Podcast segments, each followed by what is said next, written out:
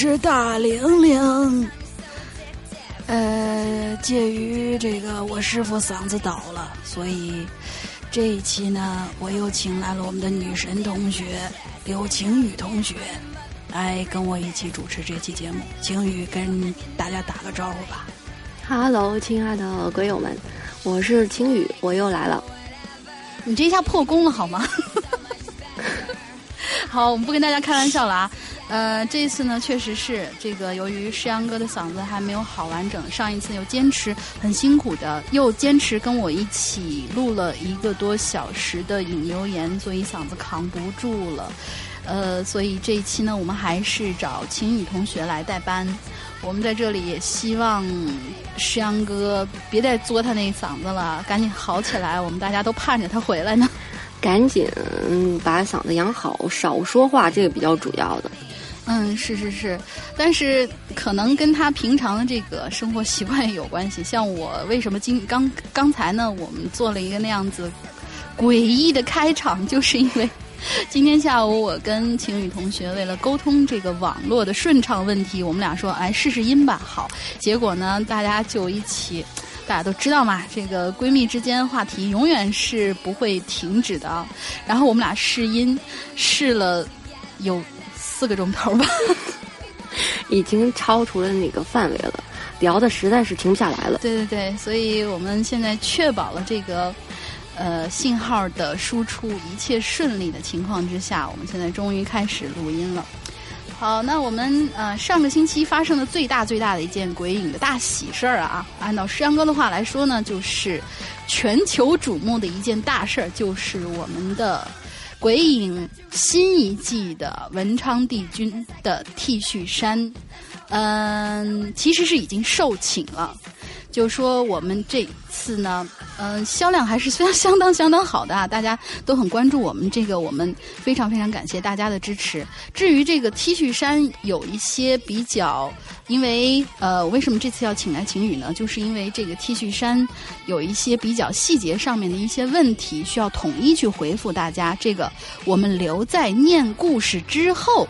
来给大家听，所以大家在听完故事以后，千万千万不要关机。我们来请晴雨同学给我们详细的说一下关于我们 T 恤衫的，比如说订货，还有还有发货，还有一些售后之类相关的一些问题。好，那就是这一次呢，我们还是话不多说，直接进入主题。上一次呢，我们的这个话题留的非常非常长啊。好多好多同学都踊跃的留言，留出来的这个言呢是什么呢？还是延续我们上一期的这个话题，就是呃我们的童年阴影。这个我不知道晴雨同学有没有什么童年阴影呢？来跟大家说一下。其实说到童年阴影的事吧？对，我之前还想了想，我觉得我好像是没有阴影，但是后来我突然想起来一件事，也算是阴影吧，挺怪异的一件事情。嗯，来说出来让大家开心一下。也对哈，现在已经不是阴影了，可以开心一下。嗯，就是因为当时呃我年龄还比较小，应该那个岁数是正在上。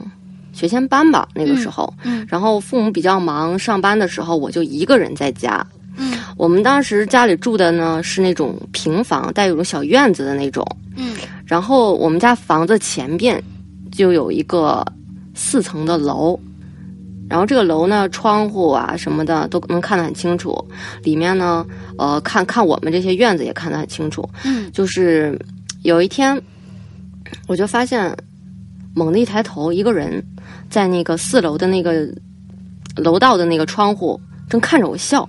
哎，我当时就就特别害怕，他就是看着你笑的时候也不眨眼睛，就那样看着你。然后我就比较害怕嘛，当时也太小，一个人在家本身就有点怕，但是又没办法，我就躲到那个柜子旁边去了，就是一个死角吧，他肯定看不到我。但是我从那个窗户的那个缝隙那儿去看，他还在盯着，就是我刚刚。站的那个地方在一直看着我。哦，神呐，那那意思就是说他，呃，就是说你躲起来的时候，他还能够看到你。对，能看到吗？他看不到我，但是他还在看我的位置，还在笑。就我刚刚呃停留的那个位置，因为我因为害怕已经躲起来嘛，他还在看那个原来的位置，看着我笑。咦，但是我偷我偷偷看了他好几分钟，他才从楼梯那儿离开了。然后呢，我一看这人没有了嘛，我就又坐回去了，坐回我原来的那个位置。我可能当时在玩儿还是在画嘛，画东西好像。然后平房那个大门，不知道你们见没见过？那个从外边开门的时候，有一个就是伸手进了一个那种小的方块的那种小窟窿，就是为了能从外边伸手，可以把那个门栓啊什么的开锁能哦打，开知道知。道，就这个时候，我猛然一抬头一看，他就出现在那个小小那个方格那里，还在看着我，哦，这还是那种笑的。他从楼上下来了是吗？对他从楼上下来了。哦，我天哪！他还在那，然后又在那儿看着我。我因为我以为他走了嘛，我又回去了，又玩我的东西去了。但是我再抬头的时候，我就会在那儿又又看到他了，还是那个表情。当时我就很很害怕，我就直接蹲到那个桌子底下去了，我也没有再去观察。后来我不知道过了有多久，他又出现他我再抬头的时候他就没有了，没再出现。哦，我觉得这种情况下，不不是说小孩会害怕，连大人都会很害怕，好吗？对，而且你知道这个情况不止一次，有的时候你猛然抬头，他不是在顶上看着你，就是在那个那个小方格那儿看着你门上的那那那那一块。那你的你有没有告诉你的家人这件事情？我有告诉啊，他们就说可能因为好像那个。当时他岁数应该有五十多岁吧，可能，呃，是因为家庭的原因，好像妻子跟他离婚了，还是个怪叔叔然后。孩子被带走了，好像嗯、可能是想他的孩子，然后就这样看。当时父母没有当回事儿，但是可给我留下的印象是非常深的，嗯，就觉得很奇怪。而且这个人啊，嗯，我后来我也偷偷的观察过他，他是一个好像是我有点记不太清了，应该是拄双拐，拄双哦拐的这么一个人，他可能走得慢，就有的时候你一抬头，他就在那个他那个楼道的那个窗户看着我这儿，那他其实，要么就我觉得他其实走的并不慢耶。你想，你坐着回来，坐到你的这个桌子上，重新回来继续玩的时候，他已经出现在你家门口了。对啊，他从那个四楼下下来到我们家门口这儿，四楼，我天哪！而且那个时候，呃，应该没有电梯什么吧？没有没有电梯的对，那他走的还是相当快的呢。是啊，所以说我观察过他，他拄的那个应该是双拐，我没记错，因为时间太久了，他那样走着走着，就是感觉不是很吃力的样子，可能也是因为他习惯了那样走路方式吧，当时就留下了很很大的阴影。但是后来搬走了以后呢，就是慢慢就忘了，因为这次话题突然就想到了这个人。啊，好吧，好吧，我觉得这就是诗阳哥以前经常说的那种，就是说人在做出一些怪异的行为的时候，其实才是最可怕的。对，因为因为你不知道他要干什么，他没有那看不出来他的企图，嗯对对对就也跟你没有交流，就看着你笑，很让人毛骨悚然的感觉。哎，其实我突然听到你刚才说的这句话的时候，我有一种感觉，我们下一次留这个呃一字诀话题的时候，我们可以留一个笑。我觉得笑这哦，我没有留过笑这个话题吧？啊，我我我觉得，嗯，咱们是没留过，好像有鬼友建议过要聊这个，真的可以啊试一试。可以可以，我觉得，对我觉得可以聊一下笑，因为我觉得有的时候，嗯，笑容虽然会给人带来心情比较好的这种感觉，但是有的时候。一个人的笑，尤其是比如说像我们之前看那个日本的鸡皮疙瘩系列的时候，里面的那些主角好像就是一直都是在笑的那种感觉，但是你就觉得他笑得很诡异。对，我觉得我们可以下次讨论这个话题。我觉得这个也很有料，说不准大家都有一些比较呃诡异的经历这方面。嗯，好好好。那么我们开场的这个故事，呃，已经很很很很牛叉了。这个，呃，我一点都没有后悔把晴雨同学请来。下一次我们试试看，把晴雨和英子同时请过来，看看我们三个人坐在一起的话，会唠出一期怎样的节目来。我觉得会碰出一个比较精彩的火花吧，因为每个人的风格都不一样。那要不是把青灯一起拽过来的话，我觉得我们就不用聊了，大家直接音频听我们，呃，四个四个女生聚在一起，一会儿碰胡清一色 一条龙。这个可以有，这个可以有。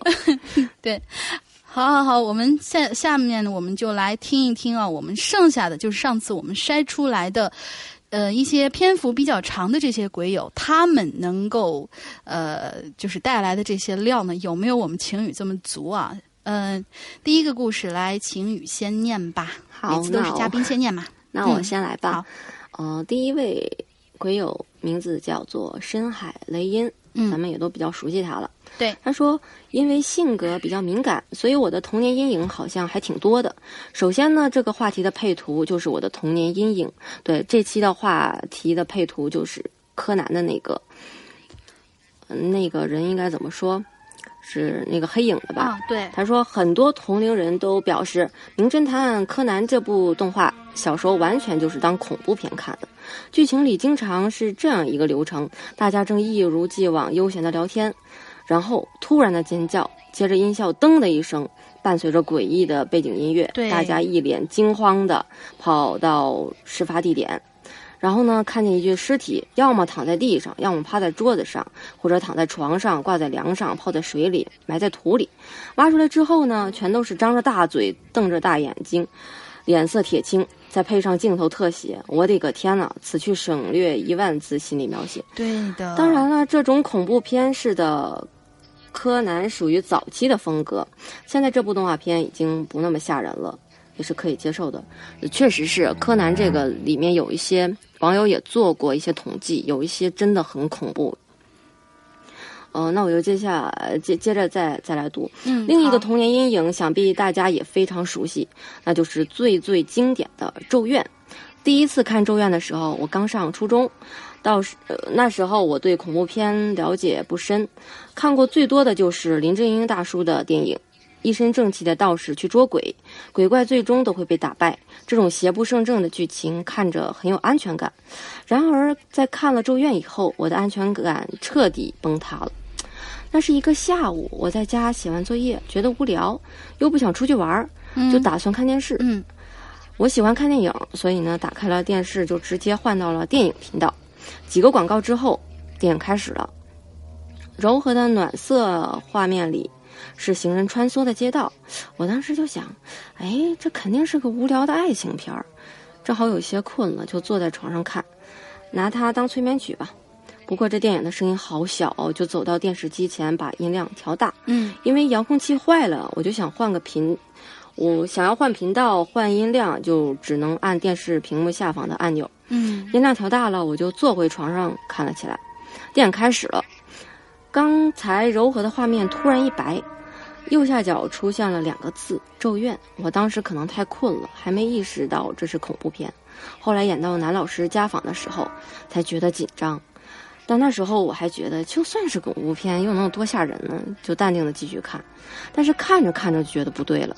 演到男老师走到窗口打电话的时候，小男孩在男老师的背后低头坐在沙发上，忽然慢慢抬起了头，眼睛和嘴都是黑的，嘴张得好大，嘴里发出了还是猫叫。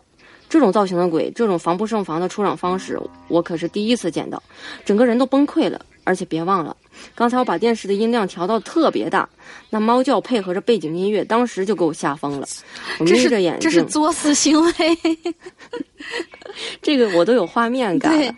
他说我，我就眯着眼睛，一手还徒劳的捂着耳朵，整个人扑到电视机前按静音。但我啊还是不敢关电视，因为老式电视的屏幕是玻璃的，我怕关掉后会照出我的脸。但就是这样，我也没有换台，而是选择继续看。虽然是个阳光明媚的下午，我还觉得屋里不够亮，是甚至任何有阴影的地方我都不敢直视。关了卧室门，缩到椅子里，又缩到了墙角，还是觉得怕，就把家里养的宠物抓过来搂在身边，一直看，一直到电影看完。那之后至少有一周，我夜里都不敢去厕所，也不敢照镜子，不敢去走廊，不敢爬楼梯，甚至害怕衣服跟窗户。哎，简直太悲催了。啊，但即使是吓成这样，也无法阻止我的好奇心。后来我又把整个《咒怨》系列都看了一遍，嗯看多了，慢慢的也就不怕了。不过我并不打算就此罢休，我把这部电影推荐给了我的朋同学们，然后他们，然后和他们一起看。同学看电影，我则在一边看同学们是如何被惊吓到的。这么多年过去了，偶尔还是会看看《咒怨》系列，复习一下，还都挺经典的。对，对了，听说最近伽椰子和贞子要见面了，真心觉得童年阴影已经被彻底的玩坏了。我觉得整个呃，就是今年的这个，可能应该算是，我不知道算不算暑期档啊？这个电影上线的这个时间，我觉得相当于是万众瞩目的，要看他们两个怎么 PK 日本史上最 牛逼的两个女鬼。我身边的人其实都已经沸腾了，就一直很期待这个。但是我觉得这个名字反正是雷到我了。嗯，为什么呢？我觉得我我我我自己感觉是两个就没有什么关系的人物凑到一起，就给人一种很雷人的感觉。啊、其实我觉得这还不算雷人，我觉得要是，呃，伽椰子对战楚留香，这才是 雷人，好吗？这个太雷了，简直啊，已经但是，嗯，但是我真的觉得他的这种，嗯，他的这种做法其实是对的。当你面对什么恐惧的时候，就像周老大说的一样，我们再去搞清楚它是怎么回事儿。就是说，你之前在看这个恐怖片的时候，你会觉得很恐怖，然后你看它的时候，可能是捂着耳朵或者从从那个眼睛缝儿里面往出看嘛。但是如果你能够真正的坐下来，很淡定的把它再看一遍的话，你会觉得其实就那么回事儿，就还好。你反而不会去做噩梦，对嗯，我觉得直就是直面的去面对这些恐怖的东西，你慢慢接受以后，或者是弄明白了怎么回事儿以后，就真的不会害怕了。就是比如说一遇到比较呃诡异的一些场景啊，或者一些听到害怕的声音啊，嗯，你越想会越害怕。你你在保证自己安全的情况下去查明一下，对，你你会发现，可能有的时候真的就是是一个很很小很小的事情，没有你想的那么可怕。嗯，对，我记得我小时候好像听过一个，就是嗯、很小很小，上小学的时候，我们老师当时给我们讲过一个。恐怖故事，你说当时的小学老师怎么这样给我们讲恐怖故事，简直了。然后他他当时讲那个故事是什么？就是有有一户人家是一个深宅大院儿，呃，好像曾经有一个太太被逼死了嘛，是姨太太。然后呢，他们这个有有好几层的那那种感觉，然后呃，突然有那么一天，他们就能听到那个阁楼的上边经常会，因为这个太太是在阁楼上面吊死的，然后他们在阁楼的上边就会经常听到这个，嗯，有那种你知道，就是那种木头鞋。然后踩踩着木地板，然后走，咔啦咔啦咔啦，走的还有的时候快，有的时候慢，有的时候感觉像是在跑那种感觉，就像是一个人穿着木屐在上面跑。结果呢，这户人家就说是请来一个大师，就过来看。结果看完以后说是你们这个啊，这个太太，然后就是因为当时就，嗯，因因为什么样的原因吧，被逼死以后呢，冤魂不散，然后劝你们家赶快搬走吧。结果搬走大概有半年之后吧，然后是这一家的小少爷带着他妹妹回来，好像是要是要干什么忘了。他他回到这个屋子里来，然后就呃是好像是他们是想探险，因为这个小少爷好像是那个太太的那姨父呃不是姨父子，就是儿子。好像是这个，好像是这样的啊，然后呢 好像是这样的。然后大家都当真的听了，我也想不起来细节了，毕竟小学听的东西嘛。结果他们就嗯蹲在那个，他们就半夜的时候，因为这个声音老是半夜时候响，这样吵他们家睡不好嘛。然后他就在那个呃阁楼的旁边的一个小小的储物间里边，就在那等着。他们说我们今天一定要见到我们的这个妈妈出现，然后可能就是因为思念吧，还是还是怎么样。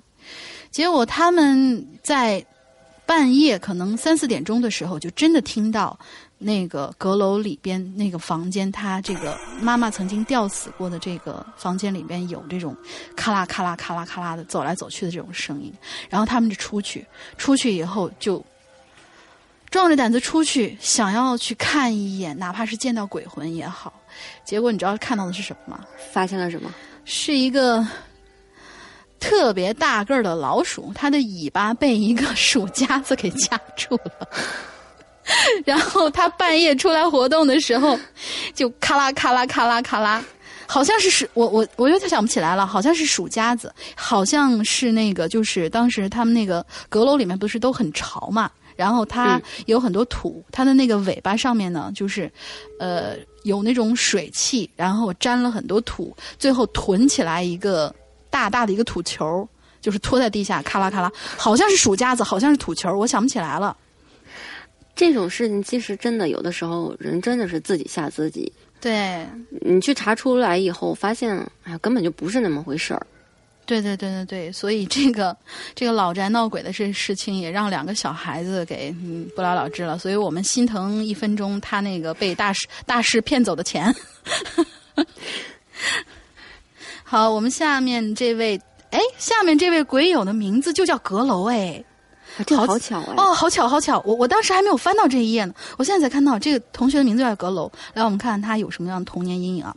他说：“童年阴影啊，正好在前几天发的帖子就蛮合适的，分享一个小学同学的经历。看，这个也是 发生在小学，小学对对。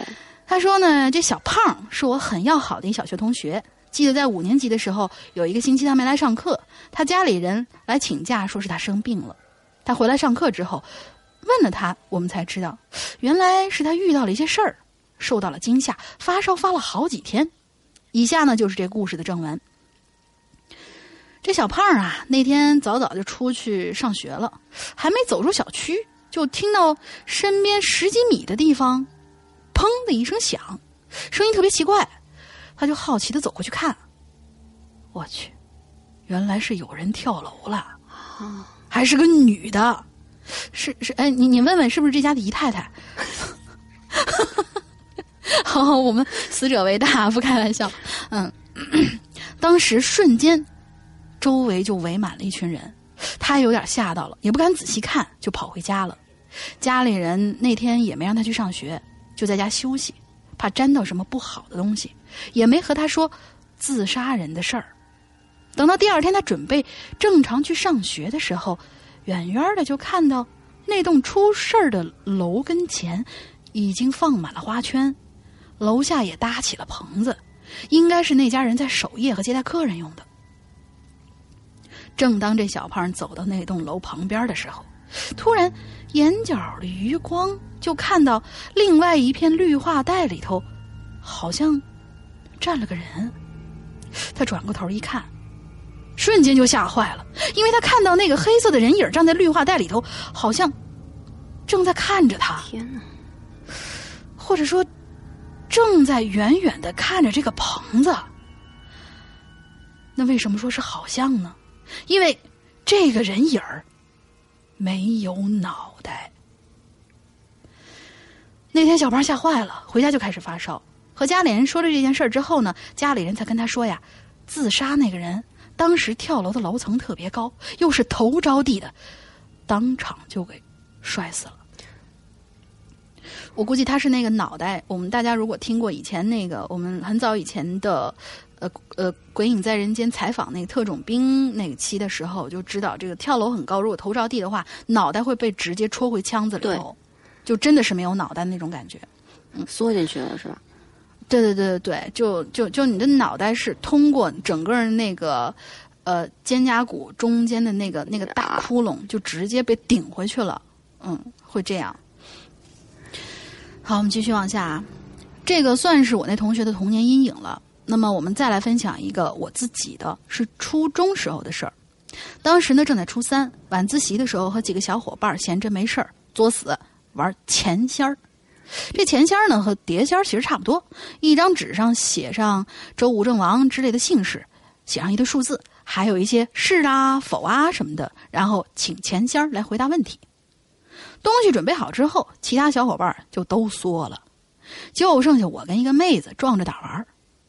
钱仙儿呢自然是请到了，问了问是不是我们学校的呀？他说是。问问你姓什么呢？他说我姓王。我和这妹子准备继续问的时候，旁边的小伙伴突然低声惊叫了一声，指着教室后头的门框上方，小声说：“那儿，那儿有个人头。”是是是是，上一个故事那个跳楼的那个脑袋不。我我我突然在想这个问题。我们一看，我去，果然有张人脸在窗户外头，因为窗子很久没擦了，看不清样子，只能隐约的看到。长着长长的头发，教室的门怎么也得有两米高啊！普通人站着自然是不可能将整个头伸到那个小窗的高度的，唯一的可能性，就只有是站在凳子上了。我们当时也算胆儿大，没往其他方向想，都以为是老师踩着凳子在里面偷看，就赶紧收拾了详装学习。但是过了大概十分钟，老师也没进来。我们心里头就开始奇怪了，因为当时教室里头是很乱的。如果刚才是老师偷看的话，必然会进来训斥一番，但是并没有。再看那窗户，哪还有什么人脸呢？变得和平常一样。当时我们就想到刚才请的那钱仙儿，想着是不是那钱仙儿出现了呢？至于说眼花看错了。但但也不能四五个人同时一起看错吧，心里就有点害怕。这时候又想到我们学校有个传统，就是每年都会有一个初三的同学跳河，因为我们学校就在江边出学校大门便是桥头，跳河那简直就是无比便利啊。后来打听了一下，我们上一届跳河的那个学生，就是一个姓王的女生。不过万幸的是，除了那时候吓了一下，后来便没有发生什么不好的事儿了。另外呢，要顺便说一下，我们那一届虽然呃依然还是有人跳河了，小情侣殉情了，但只有男生跳下去。那个男生还是我同一个院子的小伙伴呢。小的时候我们经常一起去玩，说是顺江漂了好远，三天后才找到的尸体。好吧，我把这种以前的故事拿来发影留言，算是偷懒啦。最后祝鬼影越办越好。其实不算偷懒，我觉得他这两个故事还都蛮有料的。对，你细细想想，其实挺恐怖的。对对对对对，就是嗯嗯，有的时候我觉得很多事情他怕的是巧合，巧合多了，真的有的时候会胡思乱想。嗯，而且小孩的眼镜儿比较低嘛，谁知道他们当时看到的到底是真的巧合，或者说知道那个女生。呃，什么什么姓王啊，被跳死什么的？因为有的时候你知道某一个真相的时候，你会把自己经历过的事儿不自觉的往上靠，你会发现，哇，好像真的是这样，那个人真的姓王。也许那个，嗯，那那那个吊死的那不是不是，我为什么老绕在吊死这个上面？那个跳河的那个女生姓姓姓姓张也说不定，这都是都都是不一定的，我觉得。对，好嘞，下一个就晴雨来。好吧，下一个，下一个鬼友是小王一离子，他说说不上是阴影，但是绝对刻骨铭心。他说二年级的一次数学考试考到一半的时候，我在翻前面一位女同学的书包，突然数学老师像幽灵一样的出现在我跟前，大声的喝道：“你在干嘛？”我当时吓得脸色发青，哆哆嗦嗦的说。我我我我在找我的牙齿，哎，还没等我说完，老师便不耐烦的继续喝道：“你不用考试了，出去外面站着。”我还想解释些什么，但是看老师那个眼神像要吃掉我一样，我只好放下笔，到课室外面罚站去了。中午放学后，轮到我和另外三个男同学打扫教室，有个同学扫到一半的时候突然尿急，就去厕所了。我突然有个主意，对他说：“那里不是有个空瓶子吗？”他心领神会的把那个瓶子灌满了，然后 没事继续往下。这个实在不好意思笑，把瓶后来呢，把瓶子放到了讲台上，黄黄的，像极了饮料。下午自然课时，自然科学课，老师。啊，这个老师也是数学老师，拿了一堆小物体过来，然后跟我们介绍，这个呢是铁块儿，这个呢是铝块儿，那个呢是钠块儿，然后用钳子拿起钠块儿，对我们说：“这个钠块儿啊很神奇，如果放在水里呢，会浮起来，还会不停的游来游去。”我们都非常好奇，纷纷要求老师演示一下。老师也欣然接受了，然后对我们说：“谁要水啊？给老师提供一些。”这时有同学就指着讲台的那个黄澄澄的瓶子说：“ 老师，你旁边的不是有一个装茶水的瓶子吗？”茶水，老师定睛，我不敢往后想，突然有点儿这个是童年阴影吗？这个有点 童年恶作剧。对，嗯继续来听他的故事。好老师定睛看了看，停了下来，然后拿起那个饮料瓶子，拧开瓶盖，缓缓地把饮料倒进了容器里。倒着倒着，不小心溅到了一点在手上，于是老师抬起手闻了闻，皱了皱眉头。我时刻注视着老师的脸色，老师眉头皱得越来越紧了。突然，他好像明白了什么似的，大声说道：“这是尿，谁的？谁的？我洗完手回来再收拾你们。”老师去厕所也就两分钟，我怎么感觉像熬了两个世纪？老师终于回来了，那那个识相的同学也缓缓地站了起来。可是这个二五仔却对老师说：“是我叫他这么做的。”我记得当时是飘着达到，飘着到老师讲台的，因为那时候很小很轻。老师抓着我的红领巾和衣服，直接单手将我从座位拽了起来，拎着我就上了讲台。我去，这是暴力啊！真的，就这儿我就突然就是觉得笑不出来了。不不不应该他说我哭了，感觉很不公平，很委屈。我从口袋里拿出一颗牙齿，对他说：“这是我上午考试的时候要找的牙齿，那时候我的牙疼，我就拔掉了。谁知一用力，牙齿就飞出去了，落到了小红的书包里。那这就是你报复的理由吗？”老师的语气更重了。我没有再说话。其实我只是个为爱世事的小孩儿啊，哪来那么多报复与算计？一切纯属巧合。小伙伴的背叛，老师的算计，眼泪的白流。经历了那件事之后，很多人可能会觉得我会变得不再容易相处，不再相信别人。可恰恰相反，我学会了感恩，感恩我的数学老师，他不但教会了我算计，还教会了我他教他不但教会了我计算，而且教会了我算啊，计对，不好意思啊，没事儿，因为我这儿心情特别沉重。嗯没事儿他。说他不但教会了我计算，而且教会了我算计。嗯我伟大的数学老师，啊，简直了！这个大人的这个阴谋论强加到一个小孩儿的心理上面，真的，我觉得真的算是真正的童年阴影。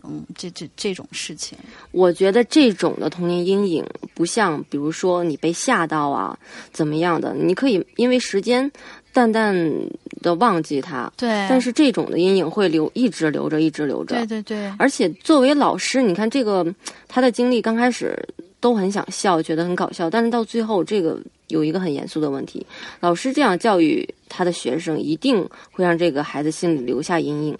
对，所以说，而且就是对我觉得当时小伙伴们的这个背叛其实还好说，因为小孩子嘛，他本能的就是自我保护。比如说我们小时候挨打的时候，就一定会缩起来，缩一个墙角，或者是跑，跑到不能跑的地方，缩到一个墙角。他是在一个自我保护的状态之下，就是比如说谁的谁的瓶子打碎了，然后呢是他打的，不是我，就就会这样子。但是这个老师，他在这个时候，嗯。哎，总之这这这他的做法很不正确。对，这个这这这个老师，我估计这个老师年纪不会特别的大也。对，嗯其实我能感觉到这位小王一离子，他内心其实还是一个很善良的人，只是被这件事一从毕竟是小时候发生的嘛，还是留下一些阴影。我觉得呢，嗯，虽然是这件事给你带来很不好的影响，但是我们是还是要嗯善良的、客观的面对这个世界，毕竟这个世界上还是好人比较多一些，没有那么多的算计。其实，OK 啊，好沉重啊。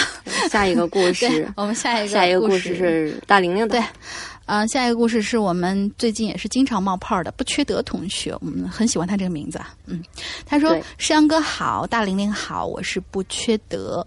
今天高考第二天已经结束了，遥想那年北大给我们学校一个保送名额，但是我没有选择北大，一是因为我是个理科生，觉得清华可能更好点儿；二是因为保送名额并不是我的。然后在报考清华差了六百多分后，毅然选择了邻市的一所大学。所以我们，我突然想到一个梗，就是之前我们都都会说是在这个填填报考志愿的时候，我在想。啊，我到底是选择清华呢，还是北大呢？等到成绩出来以后，我发现，嗯，是我想多了。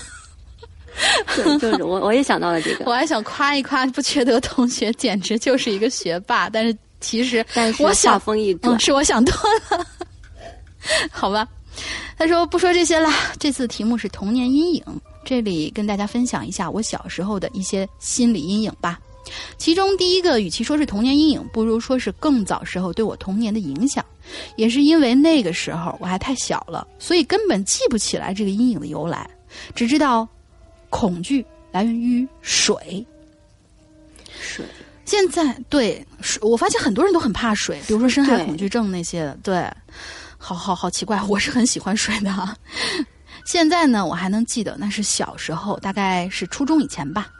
小时候的我呢，从来不敢用水洗头，哎。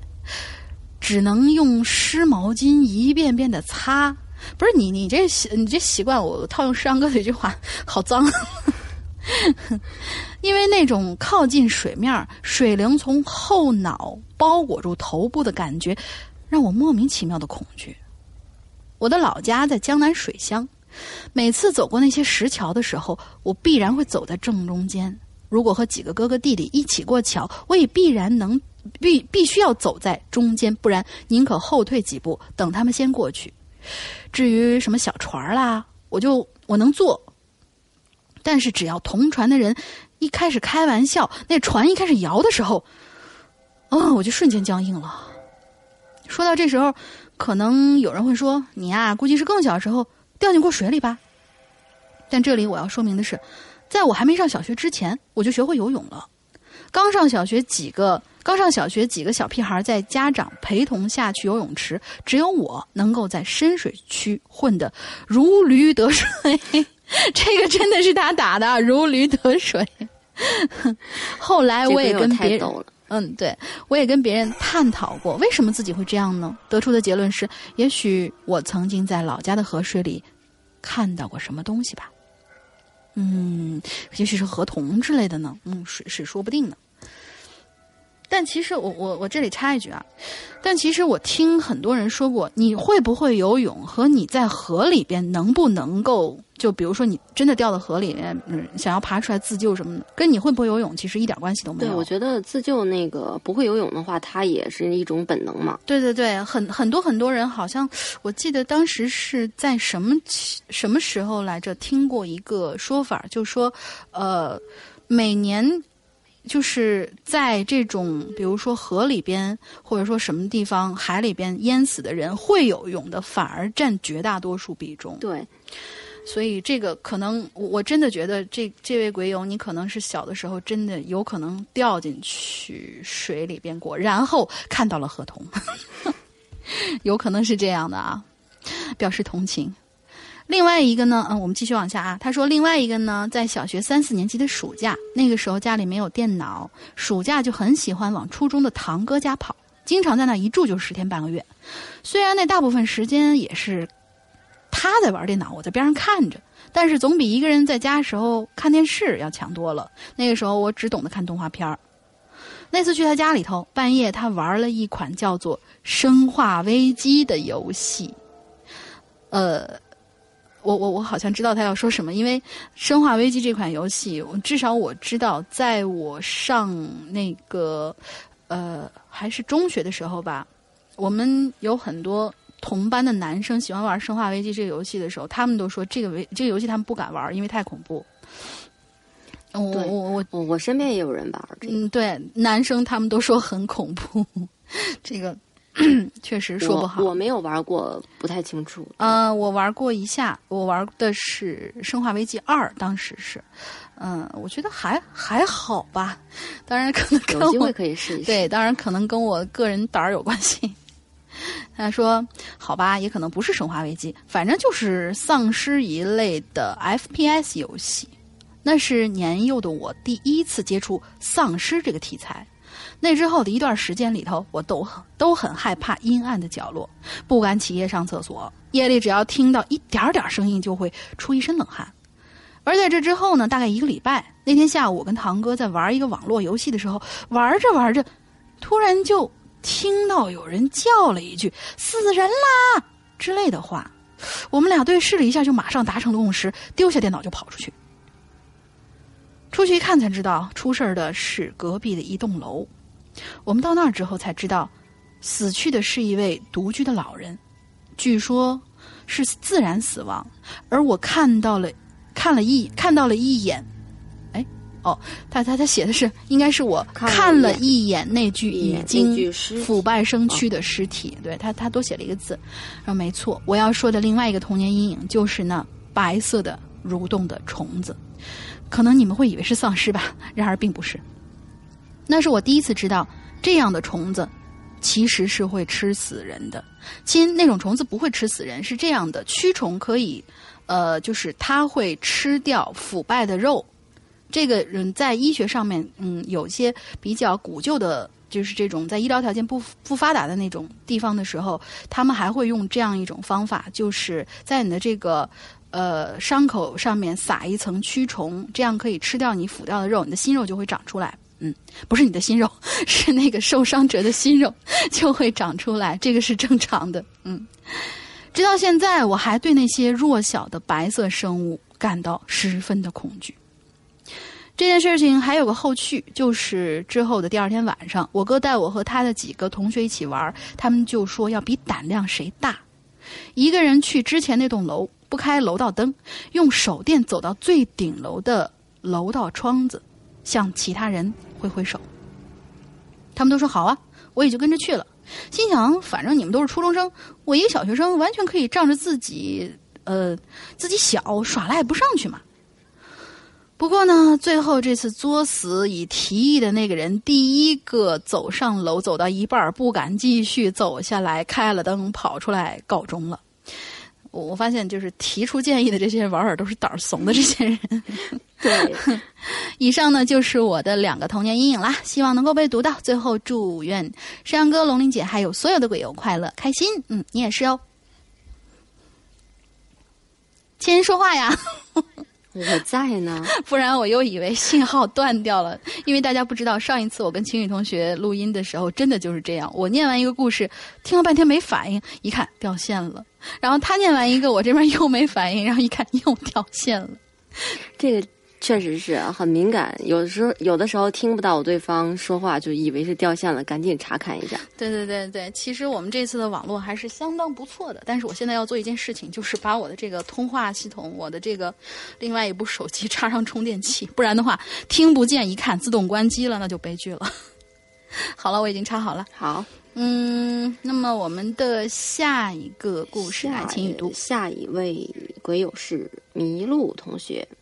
他说：“嗯，终于可以留言了。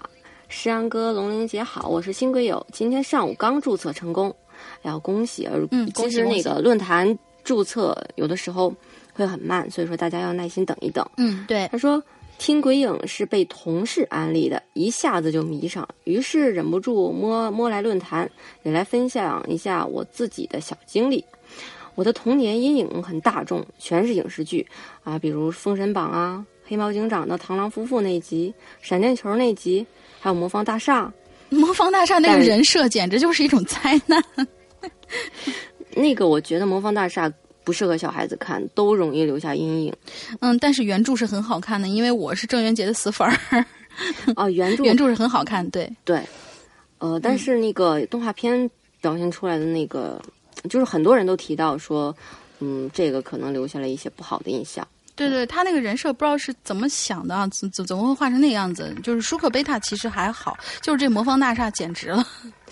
对，呃，接下来他他又说，对，继续往下。但最吓我的还是个美国电影，叫啥名字忘了。小学时候看的，大致内容就是男主人公公务出差，去了一个小城镇。住的高级旅馆有一群面带敌意的怪人，大人小孩都怪。之后男主身边的人接二连三的死亡，全是横死的，而且每个人死前都会有个类似保龄球的东西突然破窗而入，然后诡异的事情就开始发生了。每到保龄球破窗而入时，我的心都是一惊，因为这代表鬼来了。现在想想，这片子应该挺经典的，但是名字是真心的想不起来了。哦，我也不知道这个片子，哎保龄球我我我也没听过哎。他他说，总之在之后的每的一在总之在之后的一个星期，我天天失眠，就怕有保龄球砸进来，每天都是僵硬的躺在床上，闭着眼睛，在颤抖中入眠，然后就梦见那个保龄球砸了进来，长着蜘蛛身子、人脑袋的鬼就张牙舞爪的从保龄球里钻出来，嗷嗷叫的开始满屋追我。这是我第一次第一次看恐怖片，这个真的，我觉得有的时候真的日有所思，夜有所梦，会特别真实。可是我白天想着发财，晚上怎么没有梦到发财呢？好吧，这是个冷笑话。抽空买一注彩票试试看。好的，好的。等第二次看恐怖片就到了大学。说到这里，我似乎我似乎成为过别人的童年阴影。耶，大概小学一年一间一，大概小学一年级那会儿，寒假过年去乡下的姥姥家，姥姥家亲戚啊特多，大人们全都屋里屋外的张罗忙活，没人理我，而我呢又自持清高，不愿和兄弟姐妹们玩，只能坐在那里发呆，觉得备受冷落，于是于是公主病就犯了。没错，我记得特别清楚，我感觉我的世界被抛弃了，尤其是我妈。我跟他说话，他不理我，我当时就满心悲愤，心想我要在过年期间给你一个深刻的教训，我要离家出走。之后我就自己往村外走，呃村外走。那会儿是大年夜，记得特别清楚的是，村里挨家挨户都亮着灯，全都忙着做年夜饭、看春晚。村里的路上没有一个人，我顺着路走到村口，靠在村口最后一户人家的外墙边发呆。想着去哪儿，想着想着就打了个哈欠，然后就哈欠没完，就听见有人骑着自行车过来，紧接着就听见个听见叔叔惊叫：“哎，有谁呀？”因为当时只有一个人，所以我知道肯定是说我。可没等我反应过来，那个叔叔连人带车的摔倒了在地上，怎么怎么摔的没看见。但我离得不远，我当时就莫名其妙地看着他，只见他一手抱着个哇哇大哭的小孩儿。我记得那个小孩年龄跟我应该差不多，一手扶起了车子，边看 我边飞快地翻车翻身上车，一溜烟儿的跑不见了。我看他们逃似的跑了，忽然有点害怕了，于是也回家了。当时天色全黑，我穿着一身鲜红似血的新棉袄，扎着羊角辫站在墙根前，身影忽明忽暗，张大嘴巴像是在喊，却没有声音。这画面怎么看怎么诡异，而且我的位置还处在一个拐拐弯儿。这个场景你脑补一下，真的难怪怖。对，难怪人家已经就是突然看到这个场景就慌了，就摔了嘛。然后他又说，急着回家过年的年轻爸爸带着孩子，一个拐弯，忽然看到这个画面，还好他胆子，还好他胆小没有打我，不然阴影就是我的了。字写了这么多，其实整个过程也就一两分钟那么快，但直到现在我都清楚的记着每一个动作和细节。我之所以觉得我成为了别人的童年阴影，是因为我记得他们慌忙上车的时候，小女孩边哭边看我，叔叔还说还说了句“别怕”之类的话。妈呀！过过完年，我们就回家了。后来没过太久，总之是天热之前，有乡下的亲戚来我家做客，带着我的哥哥和姐姐。我们仨夜聊的时候，哥哥很神秘地说：“村子里有鬼呀、说到晚，说到了晚上啊，就会有死小孩站在路口，张着嘴吸过路人的魂。我当时就想，这你妈说的不是我吧？对了，年夜那一晚，我回到家后，发现全家没有一个人发现我偷跑着出去了，心塞塞，拿着压岁钱也没有开心起来。好可怜呀、莫名其妙的就变成那个啥了。对啊，好好吧，这个我我觉得就是可能就是因为现在的这个电影比较多吧，嗯很很多很多电影其实都是拿小孩子去做文章，有的时候并不是那种嗯白衣服或者说是长长发披肩那种女鬼会吓到人，很多小孩子也会很吓人。对，就像之前说的那个《咒怨》嘛，嗯。而且他这已经是大年夜了，人家肯定没有想到外面还会有小孩子在玩儿，对，所以说突然间看到，而且是他穿的鲜红、血红的新棉袄，扎着羊角辫儿站在墙根儿，还张着嘴，对，张着嘴还没声儿，这就太有画面感了，有意思。嗯，对，下一位鬼友是我们的小黑猫同学，他说：“我是一个酷爱看鬼片儿的人，但我但我的爱和阴影可以说是来自同一处。你这就估计就是相当于是常在河边走，结果就湿了鞋了。”对，记得那一年呢，我舅舅为了向我展示他那新制办的音响效果，特意带我去租了一部鬼片《山村老师》。这这山村老师有什么音响效果可言的吗？我就除了嗷嗷乱叫之外，嗯，我也看过山村老师，没有给我留下很深的印象。嗯大家我觉得好像对这部片子好像都有阴影对，最大的阴影，我我估计不是那个嗯噼里咔啦走过来的那个穿着蓝色袍子的楚人美，而是他的那个呃，我我学不出来啊，那个越剧。我觉得那个越剧，就就他他在里面唱戏那个越剧，会是很多很多人的阴影。我我有这种可能，对，对对对，就是那种很空灵、很哀怨那种。要知道，老东西总会让人觉得有一些不知道哪儿来的恐惧。是好，我们继续往下念。他说：“我至今都记得那个 VCD 封面上，呃，楚人美那张模模糊糊的脸，配着黑洞洞的口。对他那封面上是一个，就他其实就是一个半张脸，然后头发遮遮着一半儿，然后嘴巴张的比常人要大，然后眼球是雪白雪白的那种。”他说：“对于一个十来岁的小孩来说呢，能全程看完这片子，简直就是一个奇迹呀！嗯，我也是十来岁时候看的，可是后遗症也就随之而来了。睡觉对于我来说就是一种煎熬，每天晚上我一个人躺在被子里，闭着眼睛一动不动，生怕一个多余的动作就会招来楚人美的陪伴。这样的日子我整整过了半个月。或许你会认为这就是我童年的一个阴影了，但是事情往往没有那么简单。永远烙印在你心里的恐惧，一定是你经历过的，而不是外部虚构加入的。嗯，这点没错。就在这担惊受怕的半个月里，某一天我做了一个梦，梦到我们家凉房，哎，凉房是什么？清凉的凉啊！凉房的门上有一个白色的影子，那是一个穿着白衣服的女人，和楚人美一样，长长的头发垂着头，像是投射一样挂在我们家红色的凉房门上。哟，意识告诉我那是一只鬼，不知为什么。我的手就不由自主的伸向了他，想缩，可是怎么也缩不回来。梦里的我怕极了，就在我马上要碰到他的时候，我吓醒了，啊，暂时脱离了地狱。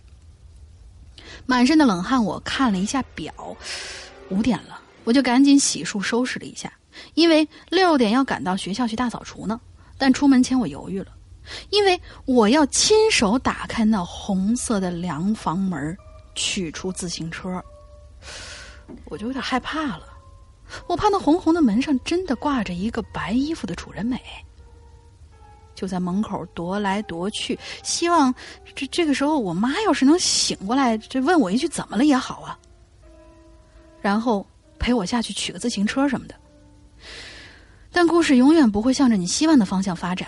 最后，迫于脑中迟到后班主任的脸，我坚强的独自出了门。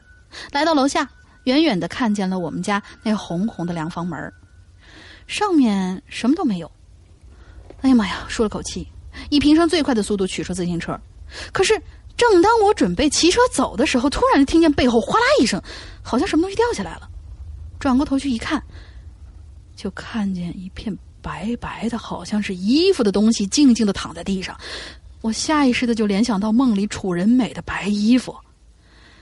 哎呀，我紧绷的神经都已经瞬间就在那一瞬间就断了，骑着车子以最快的速度冲向了学校。不知道是自己糊涂了还是怎么的，鬼使神差的还走了小路。走小路会离学校很近，但是那条路上是没有路灯的，非常的黑。大人们一般都不许我们走的。但那时候我大脑一片空白，人在恐惧到一定程度之后，好像就不怕了，因为他大脑里头什么都没有了，只是机械着。机械的在做着自己手里头正在做的事情，不知道骑了多久，远远的我就看到了一块块红红的小火光，很微弱，就跟小鬼火一样，来回的摇曳，晃悠晃，晃来晃去的。这火光好像刺激到了我的神经，我好像突然醒了，就发疯的骑着车子，就好像有东西在追我一样。这个时候，突然就听到有人叫我名字，很厚重、很清晰的那种声音，但是分不清东南，呃，不是什么分不清东南西北，我错了。他说是分不清男女，对，分不清男女。我居然能把俩字看成四个字，真是。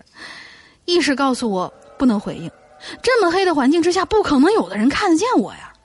其实亲，你骑那么快的车子，这个看到你的有可能是路警告诉你超速了。之后呢，我平安的到达了火光处。原来那是几家卖烧纸的小贩儿，不是卖烧纸的，他为什么要自己也烧纸呢？这这这情况太诡异了。反正难道是为了照亮？别吧，会吓死人的好吗？反正因为这件事儿，我就被我妈骂了一天。她认为都是那部鬼片才让我产生了幻觉。不过不管是幻觉还是真实的。它都深刻的烙印在我的恐惧里，成为了童年阴影，但同时也让我喜欢上了鬼片儿，不断的看着各种各样的鬼片儿，以至于长大以后，上完夜课回家，别的同学害怕碰到坏人，而我怕碰到鬼。P.S. 这里写的有点匆忙，没有润色，写的不好还请原谅。括号这个可以不读，好吧，我读了。好，他这个真的，我觉得挺有意思的。对，但但其实好像就是说，楚人美的那个形象的话，他之前山哥不是说过嘛，他是来自于贞子，因为楚人美本身是穿蓝衣服的。对，你这个可能是把贞子跟他融合了一下，是穿白衣服的楚人美，不错不错。你把那楚人美死了那么多年，也应该换换衣服了嘛。好，下一个。下一个，下一个是鬼友是空中散步，啊，他说两位主播好，节目刚开始就跟着听了，第一次留言文笔不好，请见谅。他说说到童年阴影，我想到的第一个就是月亮，嗯，哇，还有人对月亮有阴影啊？是怕碰见狼人吗？那咱们看看他到底是为什么害怕。好，他说小的时候胆子小，又很容易相信别人说的。所以就有过很多童年阴影。月亮是母亲告诉我的。一次与母亲傍晚在外面散步，母亲提起提起了月亮。P.S. 因为我小时候很顽皮，所以父母总是想着法子让我讲点规矩，老实一点。他说：“你看，月亮上是不是有个人？”随后他指了指我，朝上望去，看着月亮上的几颗阴影斑点，竟然真的以为是个人。我还附和着说。是啊，是啊。接着，母亲用着恐怖，接着母亲用恐怖吓唬的语气说道：“你呀，整天玩，晚上可要小心点儿。这个月亮上的人呐，专门抓不听话的孩子。”随即，我汗毛直竖，吓得立马跑回了家。之后，每天傍晚，只要看到月亮的影子，我便就会规规矩矩的坐好、站好，不出声。父母看着我规矩老实的样子呢，也就没再说什么。啊，原来他是因为这个害怕月亮。嗯，怪不得。但是真的，我们会在那个，嗯，我们印象当中，或者说很小的时候画画的时候，都会觉得月亮白白的很好看，嗯，挂在那儿也也很那个什么。但是小时候就会奇怪，那上面黑黑的那些影子到底是什么？因为你可以把它想象成任何东西。对，想象力，而且小孩子的想象力很丰富，有的时候真的会让自己很害怕。嗯，然后接接着读，他说，但毕竟还小，有时候还会在晚上耍耍小脾气。记得一次，我不知道为什么就跟父母吵起来了，哭着骂他们坏。接着呢，父亲一气之下打开房门，把我关在了外面。PS，因为是农村平房，房门外就能看到天空，我看着月亮，放着泛着凄惨的白，还有四周的黑暗以及草丛远处传来的怪声，我越发害怕，又想起了女妖怪，然后我便大声哭了起来，哭的同时还大声的拍门，撕心裂肺的那种。父母听见我哭得这么惨，自然就打开门放我进去了。自此以后，我是真的不敢在晚晚上闹了。也不知道什么时候，我似乎忘了这件事，好像没发生过一样。但是父母还有小时候的玩伴却经常提醒我，有，我也就渐渐想起来有这么一回事。不过现在想起这件事，不知道为什么还会有一丝丝的恐惧。还有一件事呢，也不算童年阴影。但是在那个时候，确实挺让我害怕的。我们这儿有一条路是开往加油站，小学方向的开往加油站小学方向的路，那里有一个弯道，常年出事。说来也奇怪，那个弯道其实很容易过，平日里也没见什么车子能在这种地方出现交通障碍，而基本出事都是在节假日。有一次还还在春节除夕夜，就是这条路因为春节那次彻底闹翻了。我们那一片区域也是人心惶惶，毕竟这次事情比较大，还有几个人去世了。有一个还是我同学的亲戚。有人传言说，那个弯道如果晚上行驶的话，会看到一些奇奇怪怪的东西，所以司机就容易出事儿。而且一些节假日也有很多祭祀啊、拜灵啊什么的，所以鬼神很可能在那在那几天就聚集了。人们呢？是越来越担心了，最后请请了一帮人做了场法事，在弯道两旁的树上都系上了红绳。在那之后，居然就真的没有再发生过事故。本来自己也不信这种鬼怪什么的事儿，也就偶尔偶尔陪陪老妈烧香拜佛啥的。嗯，但是那条路平日里自己是经常去的，看到这样的结果，我也开始怀疑，到底有没有这种东西呢？这个呢，就是我的童年阴影。不过小时候奇奇怪怪的事儿还真的蛮多的，希望日后能分享更多关于自己的事情，同时也祝愿《鬼影人间》越办越好，谢谢。嗯，但其实我觉得小的时候会对一些不能解释的事情，那个觉得很很恐惧，长大了就觉得啊，其实也就是，比如说挂着什么呃红红绳儿什么的，其实也也也就那么回事儿。但是，对，嗯。但是但是小时候的想法，你说现在的想法肯定跟以前不一样了。小时候有时候害怕的东西，以后可能在你成长过程中，你已经找到了答案，所以也就不会再害怕了。对，甚至就是比如说，呃，遇到一些人去世的时候，你看到那个场景，你还会觉得有一丝丝的，就是那种凄凉吧，就是心里很难过的那种感觉，你反而会不会觉得恐惧了？这就是呃。长大以后的那个什么，小的时候不理解嘛，就会觉得哟，奇奇怪怪的东西好可怕。是，渐渐的也就都理解，也就明白了，就不会想那么多。对，好，下一个是我们的老朋友令余生同学啊，他说：“思洋洋、大玲玲，你们好，我是令雨生。”这个口气好怪。这是一个跟诗阳哥说了一个月的题材，但没搭理我。今天从西安旅游回来啦，已经是周五了。睡前突然想起有留言，突然有一种预感，预感到这一期可能有我能写的东西。上网一看，啊，果然就是我的素材呀，差点就留不上了。那么来说说我的童年阴影吧。一呢，哎呀，真是惯例，大家可能 肯定已经猜到了这个惯例是什么，《名侦探柯南》。对，又是这个。对，他说我一直是柯南粉儿，从很小的时候就开始看漫画。嗯，印象最深的就是把人头揣进衣服里的绷带杀人狂图书馆馆长。嗯，图书馆馆长，我曾经问过我周围胆子最大的妹子，他们都说图书馆馆长那个绝对绝对是每一个人的童年阴影。虽然那个里面没有鬼什么的，但是那图书馆馆长，那个那个光影打到脸上，就是那种他从高高的地方看着你的那种视觉那种效果，哟。呃，没看过，很，恐惧，对，没看过柯南的同学一定要去看一下这个图书馆馆长是是怎么样的怪叔叔。对，这一集啊，我说一下，这一集应该是图书馆杀人事件。对对对，图书馆杀人事件，还有那个呃雪夜雪夜山庄杀人事件，就是刚才他说那个绷带杀人狂，好像就是就是那一集。对对，他还有他说还有呢，夜晚会自己行走的人体模特儿。呃，但其实那一集是一个搞笑的一个一个东西啊，就是，呃，是是，当时他们好像是呃新来的一个老师，然后要开家长会了，觉得特别紧张，然后他就想在那个里边去把这些。模型都放在那儿，然后排演一下，在家长会上应该怎么跟家长们说话。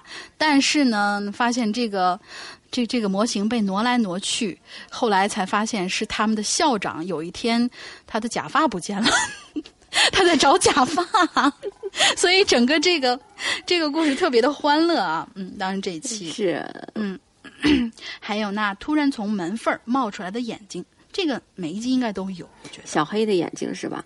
一般都是。对对对对对，小黑的小黑的眼睛，我们的万年男主角，万年大反派，小黑的眼睛。但是我估计啊，会有很多人说，很多人说这个啦，就不赘述了。第二个呢，就是鸭子侦探。你看过吗？鸭子侦探是什么？你看过吗？我我看过，就是呃，鸭子侦探这是个动画片，我小的时候看过，但是看的不多。就是他去破案，对。哦，国产的吗？画风我感觉对，是不是国产的？我都有点记不得了。嗯，是央视的。好的。小时候好像什么大风车动画城之类的会播。大风车，我从来都不看大风车。哎呀，完了，暴暴露年龄了。呃，好吧，好吧。哎，大风车现在还有吗？有有有啊，有啊，现在应该是有的，对。嗯，好吧，但是我我我我知道，好像大风车，嗯，就从某一个时段以后就一直在放国产动画片。这个好吧，我记得很早很早之前他还放过什么猫和老鼠之类的这些东西啊，看着蛮开心的。但是自从开始放国产动画片以后，我就不再看大风车了。嗯，嗯，我们继续往下，他说，好，他说这个是《鸭子侦探》，是央视出品的一个漫画，各种鸭子杀人案。小时候觉得很害怕。就在前两天还回顾了一下，发现我去，这都是什么鬼呀？简直可以用雷人来形容。第一集里说有个鸭子说：“我跟你们可不是同一路的鸭子哦。”听到这句台词，我差点笑翻过去。还有姑妈和维勒身为鸭子竟然不会游泳。有一集这两个人哦不对，是这两只鸭子去亚马逊河游泳。维勒说。姑妈，我害怕。姑妈说：“哦，维勒，别害怕，因为我们根本不知道接下来会发生什么。” Excuse me，你们这两只小鸭崽子逗我玩吗？完全不通逻辑，好吧？小时候最阴影的一集叫做《接吻伯爵》，一度崇拜编剧的奇思妙想啊，一边又害怕着。结果前两天一看，哼哼，根本开头就是看开头就知道结尾的剧剧情，还是当年年幼啊。第三个呢，我的童年阴影就是《春春春光灿烂猪八戒》，这个有阴影吗？呃，对啊，为什么呢？嗯，这个多搞笑多开心啊！当年的徐峥长得太丑了吗？难道是？他说我小时候特别爱看一部剧，我上小学的时，呃，我上小学的时候是人生中颜值的低谷。你们能想象到一个黑矬？瘦丑的小姑娘坐在电视机前，被小龙女和猪八戒的爱情感动的屁滚尿流的场景吗？好吧，好有画面感。然而，这部剧里有一段戏是真的让我阴影了好一阵子，就是有一个男的喜欢小龙女，后来被他师傅给害了，让那些剧毒的蝎子、蛇之类的咬他，结果他就变成了一个绿脸的怪物。啊，那个脸儿啊，那个特效啊，恐怖至极呀！哎，我我一点印象都没有啊！虽然说这个片子我好像看过几眼，但是没有完全看完。哦，我也是。嗯，他说国产剧要不要这么良心啊？没人逼你做的这么恐怖，好不好？第四个就是大块头有大智慧，哎，好像是刘德华演的一部电影。说又名大只佬，在我很小的时候，我妈就有一个喜喜欢租碟片的习惯，所以我小时候就借我妈的光看了不少电影儿这部大只佬就是其中之一。可是，这可是我看的杜琪峰的第一部电影哦，哇，还是杜琪峰拍的呢，也是我成为印象银河脑残粉的里程碑式的电影我想看过的人都知道它的可怕之处，就是在结尾处，陈果挂在树上的。张柏芝的人头有这么重口吗？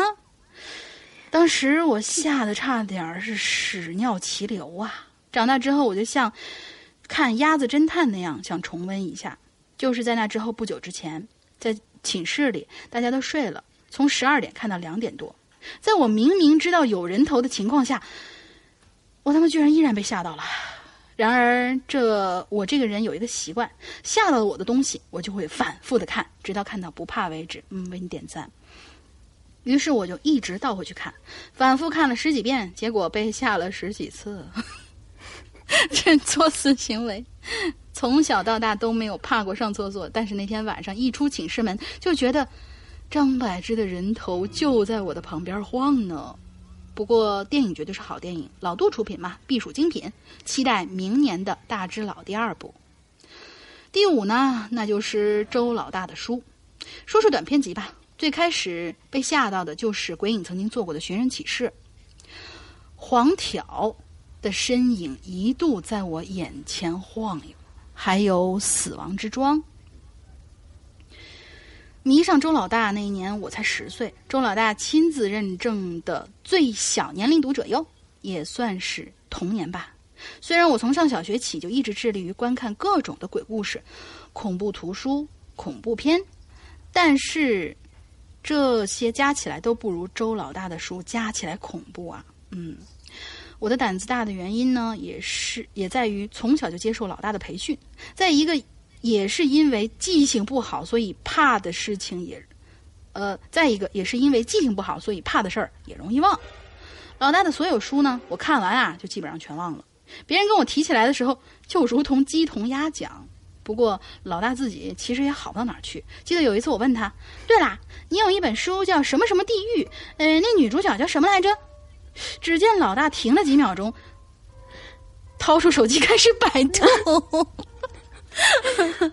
我我我我这个这个我可以证明，周老大其实真的挺，确实会干出这样的事情，非常的可爱。他经常会不记得他说的某一个梗，比如说像之前我们那个在人间采访过周老大的两期专辑的时候，他就会忘记自己寻人启事里面写的那个女鬼叫什么名字。对，本身是黄挑嘛，对，然后说。什么黄咬之类的，对对，想不起来，还是别人提醒他，石阳根提醒他说是是黄挑，窈窕的窕。对，嗯，但是不过记性差归差吧，即使我几乎他所有的书的情节都忘了，也永远的记得那一句“三郎啊”，我带来的恐怖，大家觉得像不像？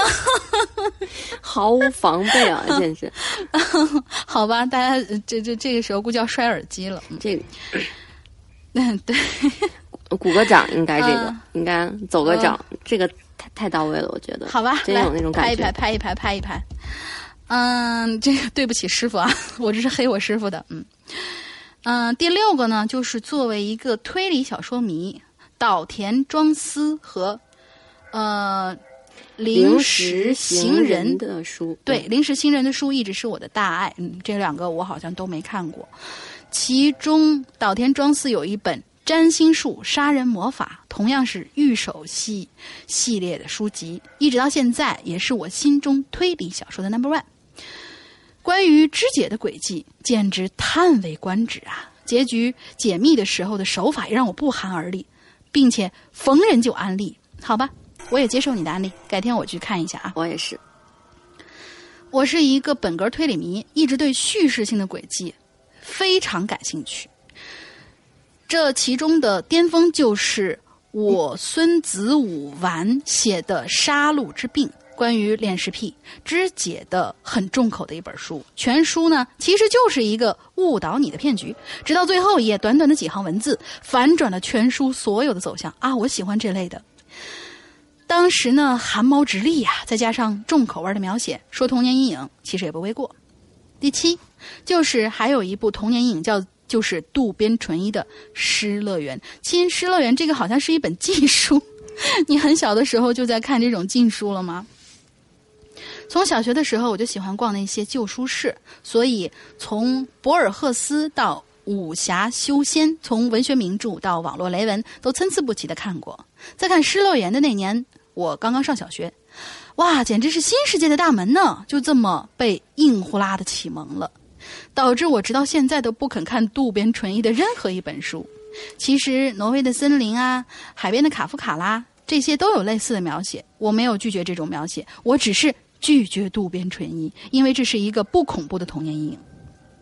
第八，全世界，如果你问我最怕的是什么，嗯，我唯一怕的就是虫子。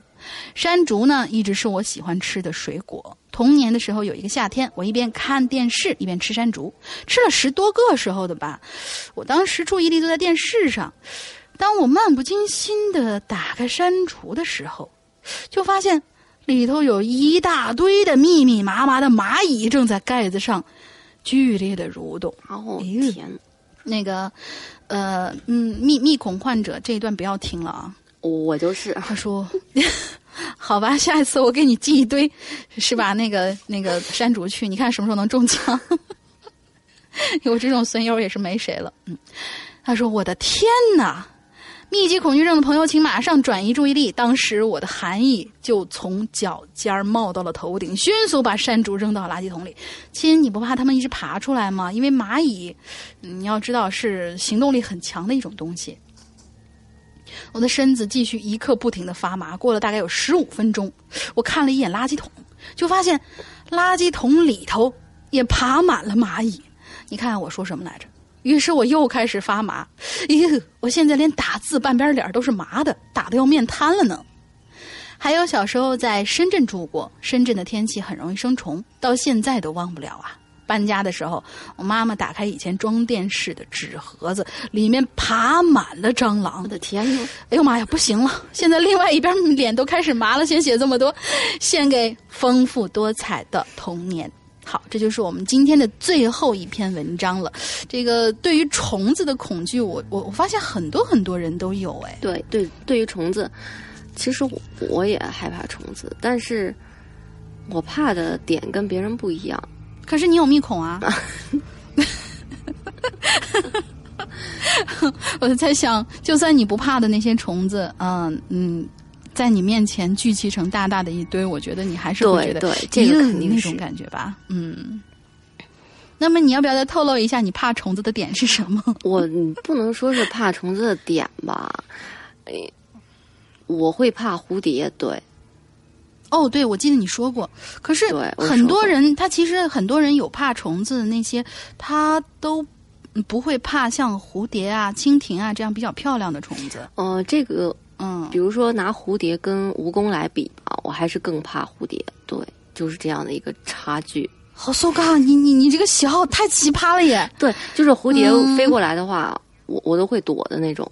哦，这个前两天我跟咱们 VIP 群里面的一一个鬼友曾经聊过的时候，他说他怕所有的虫子，因为他平常性格是一个他是少数民族，然后他性格很女汉子嘛。但是他说他只要看到虫子，就是一秒变妹子，一秒变软妹的那一种。他你知道他怕什么吗？他怕所有带翅膀的虫子翅膀震颤的声音。哦，他怕的是这个，嗯，对他，他他会他会嗯就是，呃，他怎么形容来着？就是如果听到有什么东西朝他飞过来的话，他会一秒钟蹲在地下嚎叫，就是那样一个女汉子会蹲在地下嚎叫那样子。就是每个人怕的嗯。东西这个点，有的时候也很奇怪。嗯，对对对，比如说怕虫子，有些是怕腿多的，对。有些是怕带毛的，有些怕软体的，像你们这种怕怕蝴蝶和怕翅膀震颤的声音，这两个，我我我确实是头一次。头一次发现，就包括刚才刚才的鬼友说过的，嗯嗯，怕那个密密麻麻的蚂蚁这些的，其实我都可以理解。对但你们两个怕这个点还真是挺奇怪的。所以说每个人的点还是不一样的。嗯，好，那么我们现在所有的故事就结束了。现在我们要跟大家呃再说一下，废话不多啊，就说我们说一下我们的呃惯例的广告，就是先说一下我们的 VIP 的这个这个事情。VIP 的这个事情我不打算说很多，就是说，嗯，一九八包年每天都有更新，追现在正在更新的剧，而不是已经完结的剧。如果你通过 APP 去购买的话呢，呃，不会享受到我们掷骰子的这个游戏环节，因为我们大家都知道，掷骰子你掷到多少点的话，呃，它话会特殊奉送你几天。但是如果你通过 APP 买的话，是不会有这个福利的，因为有好多那个呃，前两天我们在客服那边也听到，说是有好多鬼友在 A P P 上购买完之后呢，他还会跑来说，呃，那个客服妹子，我现在要掷骰子，说是你在哪买的？我在 A P P 里购买的。同学们注意一下，只有在微信直接加客服转账的情况之下。我们才有这项福利，所以我们鼓励大家转账购买，这样也会，呃，更加的稳妥一些。因为我们这边只要你已经支付了以后，我们都是可在后台秒开的。对，所以呢，大家 请谅解一下。而且这个所有的已经误解这个事情的同学们，对你说，而且你扔骰子的时候，你最多你可以得到七天。假如说你第一次扔到一，你可以再扔一次，两次叠加。最少你可以得到两天，对，是这个样子。对，就是那种 运气非常的背的那种，第一个一点，第二个一点的那种，这个我们就是非常抱歉，只能赠送你两天，但至少会有两天，最多会有七天。你不要给我扔一个像我们现在表情包里面有很多一个亿，那是吧？对，扔一个亿的也有，然后扔那个就是 网络表情那个表情也有那个，哦，当时就觉得天呐，还有密密麻麻的点也有，请你不要调戏我们的客服，因为我们的客服妹子就是柳青雨同学，大家都知道她有密孔，我不要扔那个密密麻麻的那个行，我觉得可能这种骰子可能会更多，他们已经抓到这个点了，好吧。好吧，好吧，就天天来调戏你，好吧。这个我我我们在帮助柳青雨同学修炼对于这个他的恐惧点的这种抵抗力，这属于我们是不是要谢谢大家呀？以毒攻毒的办法吧。嗯，对对对对，呃，好，我们这这是我们第一件事情，所以我们希望加会员的这些听众呢，如果你希望去加的话，你可以希望通过微信去加的话，你可以直接在微信上面搜索加好友“鬼影会员全拼”这个。呃，号码通过验证以后呢，你就可以跟他沟通你要加会员的这个事宜。然后，如果你有平常的一些事情想要咨询呢，比如说我们的淘宝店啦，我们的其他的呃一些相关事宜的话呢，要加一个客服 QQ 四七二幺七七零六零四七二幺七七零六零这个号码。呃，加了这个号码以后呢，就是可以咨询其他的事情啊。呃，因为有好多好多同学们，他在整个这个过程当中，他可能没有太明白，他可能只是咨询日常的事情，但是他仍然加了这个 VIP 的这个呃客服号。对，所以我们现在这里要要跟大家在这里说明一下，VIP 的客服号仅限你想要加 VIP 的这些。听众们去加其他的事情，请加我们刚才说的那个 QQ 号。嗯，就是这样。对，而且你在加那个 VIP 会员号的时候，呃，都能填写那个验证信息嘛？对。你假如说你是会员的时候，你是会员，你就写是会员，或者就是直接标注会员。嗯。如果说你是想开通呢，就写开会员。你这标注的清楚以后。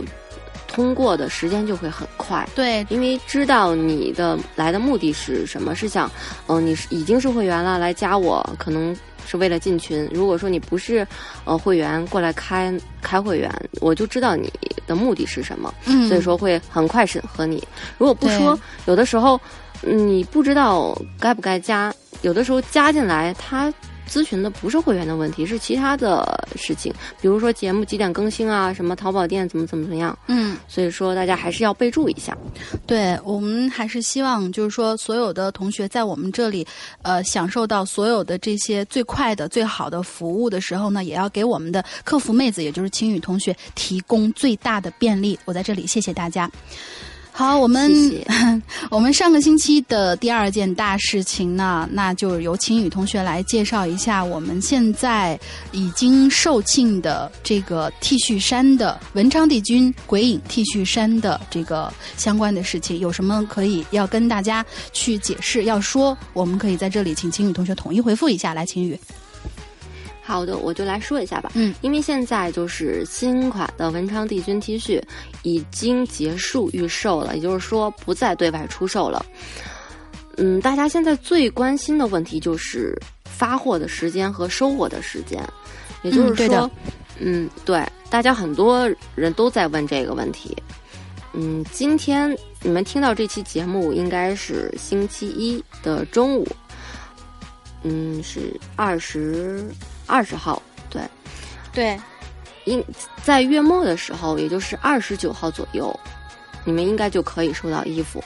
嗯，这个这个 T 恤它并不是说都是现货，比如说我订了一个啊 L 号的，我第二天我就给你发货，不是这个样子的，因为要统计大家所有的订单，然后批量的去定制。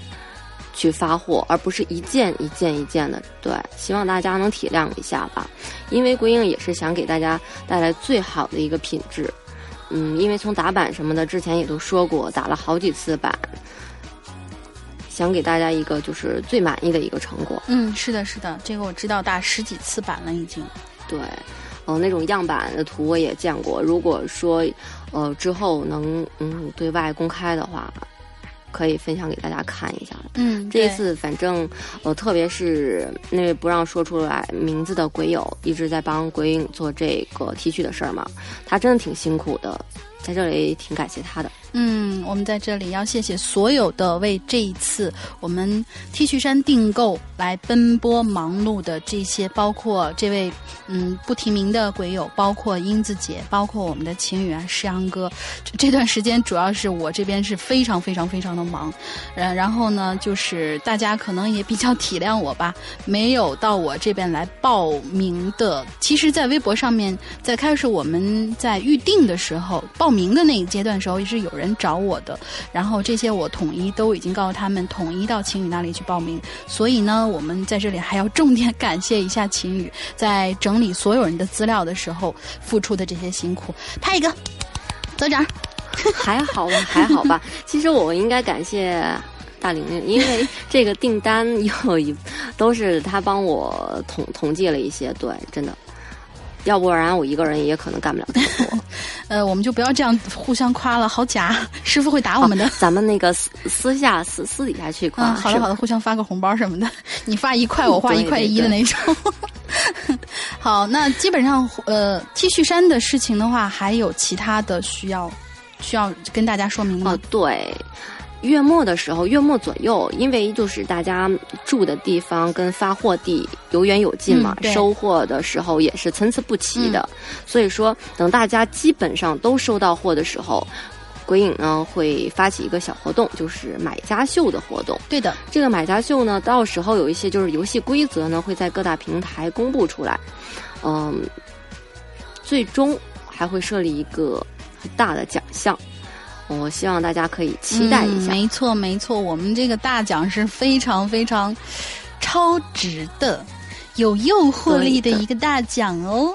我在这里可以提示大家一下，不是另外一件 T 恤。不是另外一件 T 恤，但其他的这个就让大家关注一下我们之后的在微博和微信公众平台什么之类上面那些推送，我们会把这个详细的活动详情给大家列出来的。对，所以说大家呃想参与这个活动，或者是对这个活动有兴趣，一定要关注这些官方平台。好的，接下来，嗯、基本上，嗯、啊基本上就是这些事情。接下来还有什么补充？件事情，因为啊我以为你又要吐槽卖家。没有。不过经经过上一次，嗯，还算是没有一些奇葩的问题过来问。其实挺感谢大家的，比较就是体体谅我嘛，因为我不止归应这一边的事情，所以说大家问的问题还都是啊言简意赅的，有什么话就直接说了。对，还是挺谢谢大家理解的。然后今天嘛，呃不是周一嘛，周一的话，会员专区嗯本身是应该更新失踪这个板块的，但是因为诗阳嗯，哥的、对，诗阳哥的对板块，石阳哥的板块，他的嗓子还是不能长时间的去录音，所以说呢，今天失踪板块就停更了。嗯，希望石阳哥的嗓子赶快好起来，少说话，少说话，对对少说话，重要的事情说三遍。对，而且我们要，嗯，大家所有的有诗阳哥的微信的同学们，我们要集体监督诗阳哥，每天晚上看看他发朋友圈，或者在跟你沟通的时候，他一旦发了语音，我们一定要痛斥他这样的行为，因为他这样是不爱护自己的，也是对鬼影的不负责。我们一定要痛斥他这种行为。嗯、对重要的事情说一遍就够了。大家一定要好好监督一下。对对对对，我们一定要爱护我们的可爱的石阳哥，希望他早一点康复，早一点呃回到我们的儿也，不是视野啊，是儿也中来。怎么听起来脏乎乎的感觉？这个太太逗了。还有就是，嗯，呃，影留言啊，啊，不是影留言去了，这顺顺口就开始胡说了。呃，鬼火 集啊，还有怪藏投稿的话，你可以呃找大玲玲或者我都可以，找青灯也可以。比如，对呀。所以说，呃，比如说你没有我们的联系方式，你直接在鬼影人间微博私信我们都是没有问题的。只要对你有这个才华，你喜欢写都可以找我们。嗯，没错。还有我们的每周一歌也非常非常欢迎大家持续的投稿。但是每周一歌的要求，请晴雨同学再重申一下。我刚刚正要说这件事情。其实每周一歌这个栏目。我私底下问过，也有评论，大家还都是挺喜欢的。嗯，因为很多鬼友想展示一下自己嘛，喜欢唱歌，希望更多的鬼友能听到自己的歌声。但是你投稿的时候，你一定要注意你的录音环境，不要有一些嘈杂的声音，然后断断续续的或者怎么样。你唱歌的时候不要太跑调，因为有的鬼友可能真的是热爱唱歌，我能感觉得到，但是他的技巧方面。还是稍微弱了那么一点希望还是能就是唱的好一点。对，你看，你看，我就从，你看我就从来不投稿，因为我就是属于那种很热爱，但是 拐来拐去的。所以，呃，我们还是呼吁我们的所有的有才的这些同学，唱歌唱得好，这些同学不要吝啬你的好声音，努力踊跃的唱出你的歌给大家听。呃，还有唱歌这事儿，就提到这个栏目，我我都很心塞的。其实我也一样，所以说从来都不会投稿的。我们这个鬼影的所有的工作人员里边，英子姐，还有我，还有晴雨同学，已经大家都主动的往后缩了。现在目前好像只有石阳哥能够把他的嗓子亮出来。看来作为师傅，他要教我的还有很多呀。对呀，嗯，所以说都多多的学习吧。今天其实之前确实是在测试网络，花了很长很长的时间。嗯，聊了很多。这一期影院最终花掉的时间应该是多少？嗯，我不知道花掉时间多少，我只知道咱们从刚才呃测试网络决定真的真的真的没有问题之后，呃，一直到现在我们的这期影留言接近尾声的时候，咱们俩的通话时长是三个小时四十二分钟五十三秒。而而且我们中间还要因为一点小事情断了一次。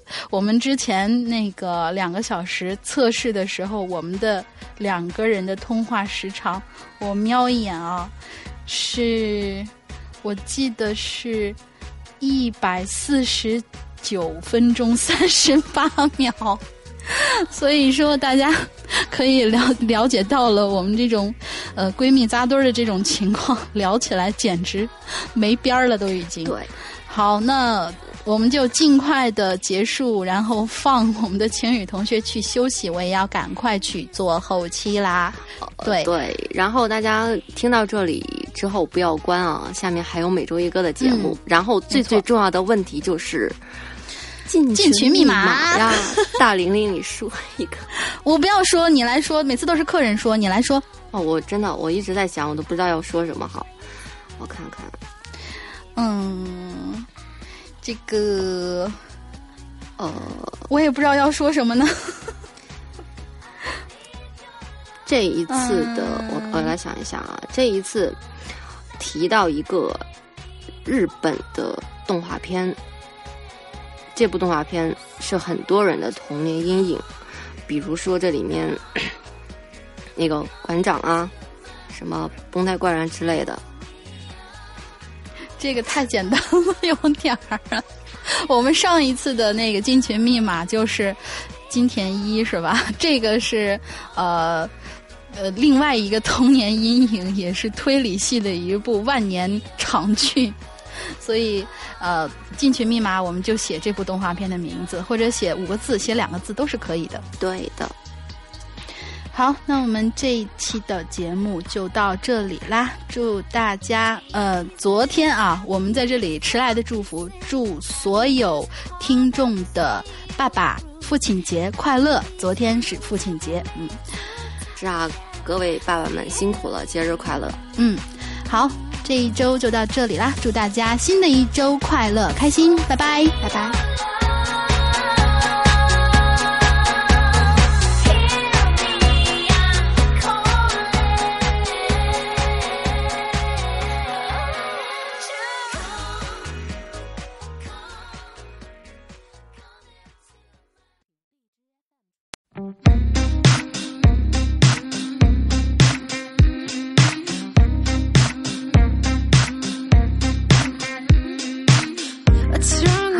亲爱的鬼友们，欢迎收听每周一歌，我是青雨。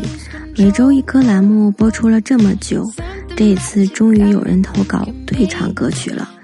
今天这首歌是 VIP 群里 Daisy 姐姐推荐的，其中的男生是姐姐的学生博文，女生呢是雨琦。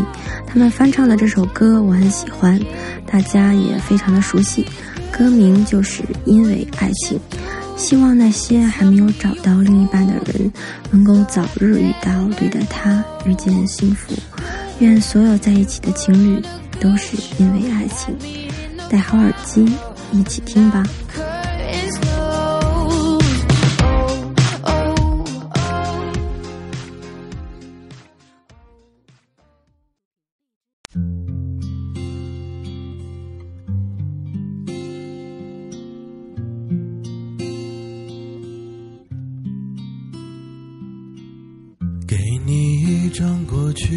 cd 听听，那是我们的爱情，有时会突然忘了，我还在爱着你，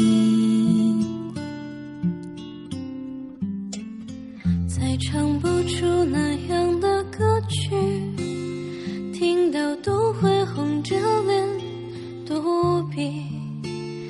虽然会经常忘了我依然爱着你。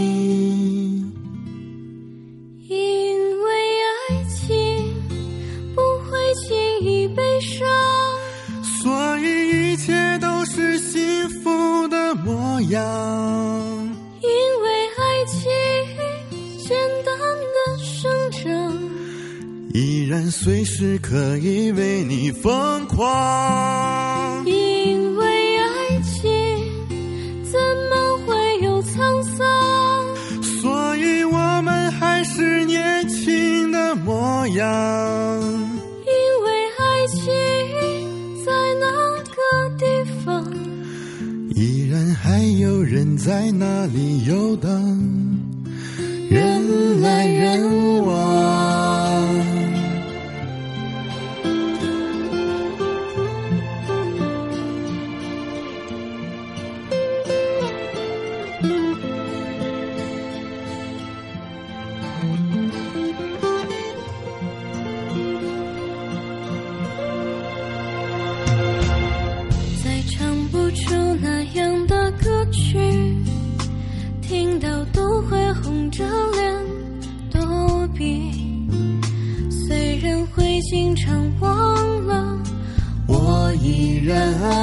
着你，因为爱情不会轻易悲伤，所以一切都是幸福的模样。因为爱情简单的生长，依然随时可以